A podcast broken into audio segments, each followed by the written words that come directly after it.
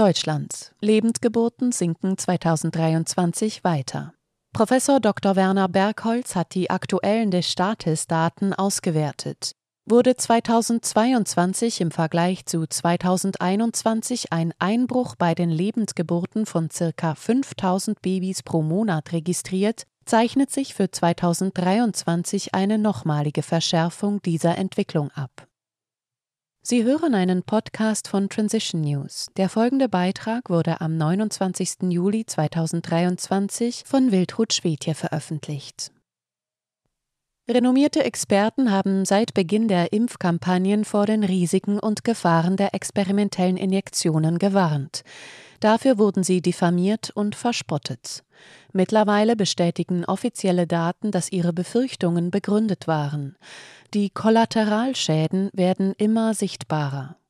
Professor Dr. Werner Bergholz, Mitglied des Vereins Mediziner und Wissenschaftler für Gesundheit, Freiheit und Demokratie, MWGFD, und ehemaliger Sachverständiger des Expertengremiums zur Evaluierung der Corona-Maßnahmen, hat auf Basis der aktuellen Destatis-Daten eine neue Auswertung zum Lebendgeburtenrückgang in Deutschland präsentiert. Schon am 2. Dezember 2022 hatte der Physiker und Qualitätsmanager festgestellt, dass die Anzahl der Lebendgeburten im Vergleich zu den Jahren 2018 bis 2021 um sieben Prozent gesunken ist. Die neueste Grafik, die er nun vorgelegt hat, verspricht keine Aussicht auf Besserung. Im Gegenteil, mit jedem weiteren Jahr fällt die Kurve immer tiefer. Während 2022 im Vergleich zum Jahr 2021 ein Einbruch bei den Lebendgeburten von ca. 5000 Babys pro Monat verzeichnet wurde, kündigt die Kurve für 2023 eine nochmalige Verschärfung dieser Entwicklung an. Betrachte man dann das Balkendiagramm, dränge sich unweigerlich folgende Lesart auf, erläutert Professor Dr. Bergholz.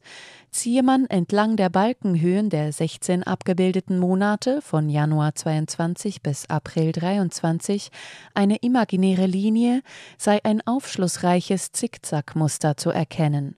Die drei sich wellenförmig abzeichnenden Auf- und Abwärtsbewegungen schienen mit der ersten, zweiten und dritten Impfung zu korrelieren. Unmittelbar synchron zur Impfkampagne, die im Dezember 2021 aufgefahren wurde, schieße der Lebendgeburtenrückgang im Januar in die Höhe. Der gleiche Effekt wiederhole sich im Mai und Dezember 2022.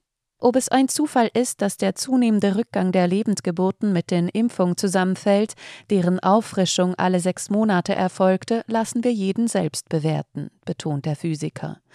Die drei Phasen, die sie unterschiedlich eingefärbt hätten, würden jedoch nicht nur eine deutliche Korrelation mit den Impfereignissen der schwangeren Mütter zeigen, sondern auch die Wirkungsweise der Impfung deutlich zutage treten lassen. Mit dem zeitlichen Abstand zum Impfereignis zeiche sich eine Erholungsphase ab die jedoch mit der Auffrischungsimpfung unmittelbar von einer geradezu explosionsartigen Aufwärtsbewegung abgelöst werde, was insbesondere für die Phase der dritten Impfung gelte. Sie hörten einen Podcast von Transition News. Die Grafiken, auf die sich dieser Text bezieht, finden Sie im geschriebenen Artikel auf transitionnews.org. Mein Name ist Isabel Barth, ich wünsche Ihnen einen schönen Tag und ich sage bis zum nächsten Mal. Dieser Podcast konnte nur entstehen, weil zahlreiche Leserinnen und Leser Transition News regelmäßig durch Spenden unterstützen. Wenn auch Sie uns unterstützen wollen, klicken Sie den entsprechenden Button auf unserer Webseite an.